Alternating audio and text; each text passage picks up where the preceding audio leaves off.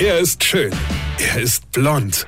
Und er ist der erfolgreichste Comedian aus Rheinland-Pfalz. Ich werd der Pierpasmus. Exklusiv bei RPA1. Sven Hieronymus ist Rocker vom Hocker. Ich habe ja schon gestern erzählt, dass ich beim Kumpel war und der hat auf der Toilette einen Bewegungsmelder für das Licht und für das Fernsehen. Ja, das geht automatisch beim Türöffnen, das Licht und dann der Fernseher an. Was ein Quatsch.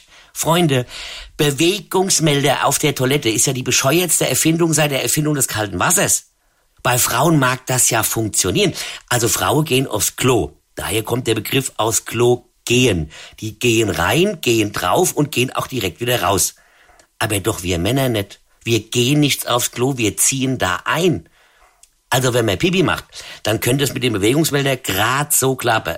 Aber wenn man, äh, oh Gott, wie nennt man das jetzt im Radio? Ähm, also wenn ein Mann mal AA muss, so, dann geht er auf die Toilette und dann bleibt er dort. Wir bleiben einfach da. Wir brauchen Zeit. Mein letztes Soloprogramm habe ich komplett auf dem Klo geschrieben.